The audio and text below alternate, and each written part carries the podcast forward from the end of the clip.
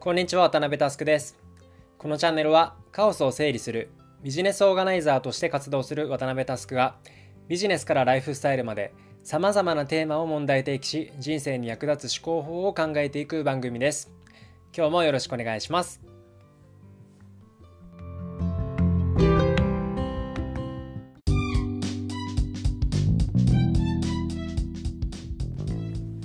今日は僕が住んでいる流山市の市民だけで行ったプロジェクトについて話していこうと思います。というわけで早速トークテーマに入っていきましょう。今日のアジェンダはこちら。みんなが知らない地域プロジェクトの世界。前回株式会社をテーマに最後未来の組織の形の話になったのでこの話題でいこうと思いました一度ご紹介したことがあるかもしれませんが僕はですね千葉県流山市というところに住んでいます前回からかなり時間が経っていますが、相変わらずですね、人口増加率がえげつない行政地区です。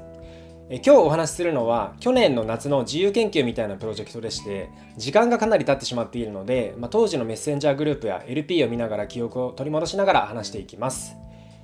きっかけは第72回のゴミの世界でもお話しした流山市のクリーンセンターを訪問した大人の社会科見学でした。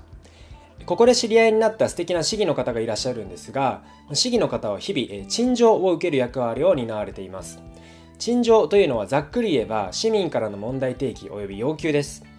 市民が生活する上で改善の余地があるものを行政にエスカレする仕組みがあるんですね。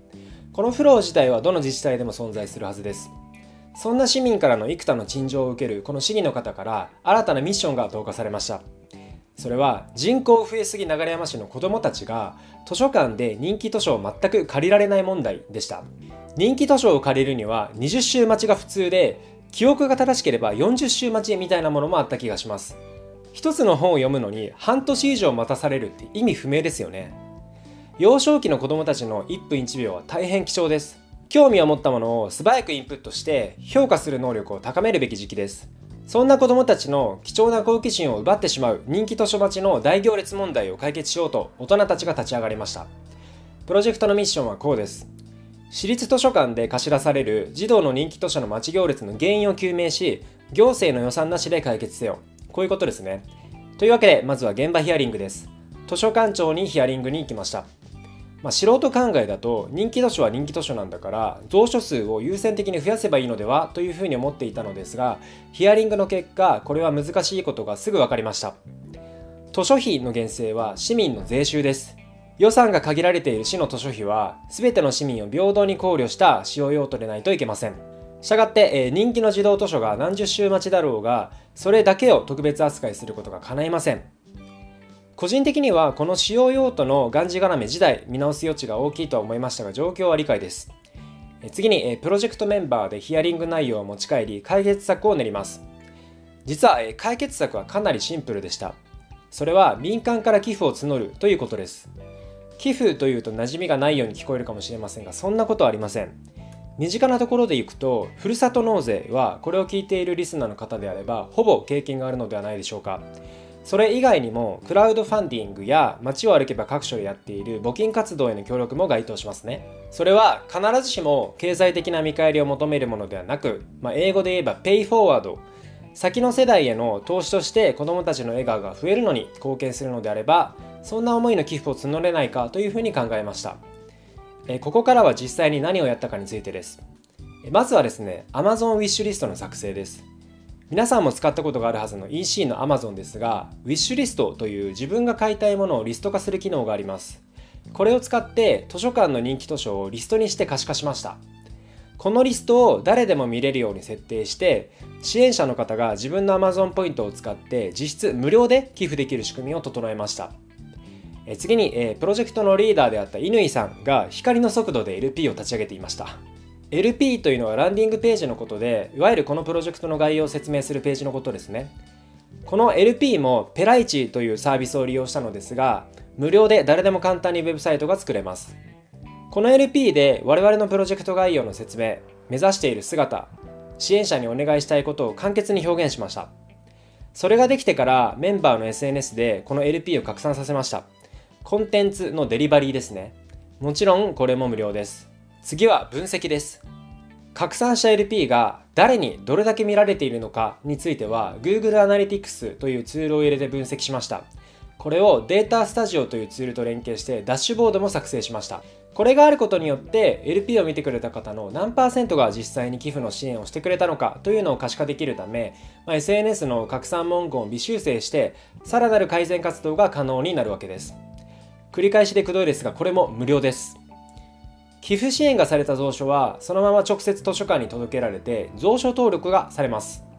蔵書登録がされると町集の数字が更新される仕組みになっています。このデータは図書館のウェブに公開されているためこちらの最新データを自動で取ってくるために Excel でスクレーピングの設定をします。当たり前ですがこれも無料です。このようにですね、まあ、限られたメンバーの限られた時間を有効活用するため無料のツールを組み合わせデータ取得は基本自動化。ミーティングなども最小限にしてプロジェクトゴールの達成に向けて最短距離で走り続けました。まあ、結果としてはですね3ヶ月で100冊の寄付獲得を目指していたんですがなんと1ヶ月強で達成してしまいました。本当はですね他にも街中にポスターや QR コードを貼るといった別の施策も準備していたんですが SNS 集客だけで子どもたちの未来を救ってしまったんですね。これは僕も本当に驚きましたし本当に勉強になりました。何も肩書きのない一市民のボランティアプロジェクトがみるみるうちに前に進む様子を見た市長さんはじめいろんな方が拡散の協力をしてくださりました。実際に僕の周りで寄付の協力をしてくださった方に話を聞いてみたら溜まっていた Amazon ポイントを使い切るいい口実になったという狙い通りのコメントであったりとか現代の子供たちにどんな本が人気なのかというのを知りたい好奇心に駆られて LP を見てみたら自分が子供の頃好きだった本があったので思わずポチってしまったというコメントもありました。小さいかもしれませんが今回のようにですね誰かが動くことで新たに作り出せ未来が存在します。普通に生きているだけだと自分が所属している会社組織の仕事で頭は100%だと思います。しかし意識的に10%でも20%でも自分が住んでいる地域の改善活動に時間を使ってみることはとてもおすすめです。今回我々はたまたま市議の方が受けた陳情が発端になったプロジェクトでしたが究極言えば別に市議の方がいなくても始められます。実際ですね市議の方は広報支援に専念されていてほとんどは民間のメンバーだけで進めていきました。唯一難しいと思うのは課題の認知ですね。前回のゴミの分別の話もそうでしたが僕らもですねその市議の方からお話を伺うまで図書館の人気図書の待ち行列問題があるなんて全く知りませんでした。逆に言えばこんなの Amazon ウィッシュリスト作って寄付を募ればすぐ解決できるでしょう。という肌感を持てるのは民間の強みでありここをうまくブリッジするところはまだまだ伸びしろがある気がしました。当人たちにこの点を聞いてみても Web ページには資料を公開しています。というふうに言われてしまうのですが、まあ、普通わざわざ行政のホームページを訪問して自発的に詳細なデータを見に行って課題発見したりっていうのはないですよね。こういう意味ではコンテンツのデリバリー側がまだうまく回っていないというふうに感じたのでマーケティングのプロが行政に行くと景色が変わるかもというふうに感じました。最後に僕らがプロジェクトを行う上で共有した価値観について触れて終わりにします。今回集まったのはエンジニアデザイナー PM と得意分野もバラバラの市民4名でした。全員その市議の方の問いかけに面白そう問題解決したいという好奇心モンスターでした。前回も出てきた乾さんというシニアの方が全体のリードをやってくださったのですが、まあ、プロジェクトを始める前に一つシンプルな価値観を掲げました。それはですね無理せず楽しむことでした。大前提ですねこれは受託の仕事ではないので報酬がありません。またそれぞれ本業もあるので時間の自由が利くスロットもバラバラです。そんな中それまで全く顔も知らなかった大人4人が一つのプロジェクトゴールだけを共有していかに動いていくか。こういう実験的な要素もあったんです。結果は前述の通りです。結局このプロジェクトは短期間の成功と同時に解散してしまいましたがまた別の課題で別のメンバーだったとしても地域プロジェクトは続けていきたいというふうに感じました、まあ、あとはですね個人的にこのプロジェクトベースで成果を出して解散するスタイルがとても好きでした。Going Concern にダラダラと続けるわけではないので短期間で成果を出すのに集中できますし実際それで成果が出たのだと思います。皆さんもですね、お忙しいとは思いますが、えー、頭の10%、20%を自分が住んでいる地域の改善活動に向けてみてはいかがでしょうか。新しい仲間との出会いもありますし、何よりめちゃめちゃ楽しいですよ。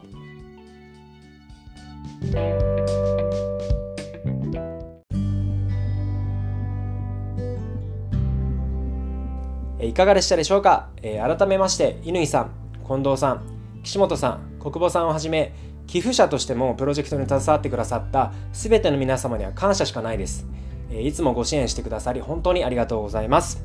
僕自身ですねこのプロジェクトを通して多くを学ばせていただきました。もしリスナーさんの中で自分も地域プロジェクト興味あるんだけど始め方がよくわからないという方がいらっしゃったら喜んで壁打ちするのでご遠慮なくおっしゃってください。今日のテーマは以上です。気に入った方は Spotify の方はフォロー Apple Podcast の方はサブスクリプションに登録をお願いします。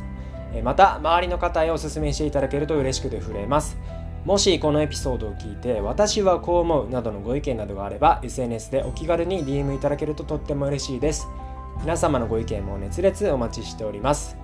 というわけで今日はここまでです。バイバイ。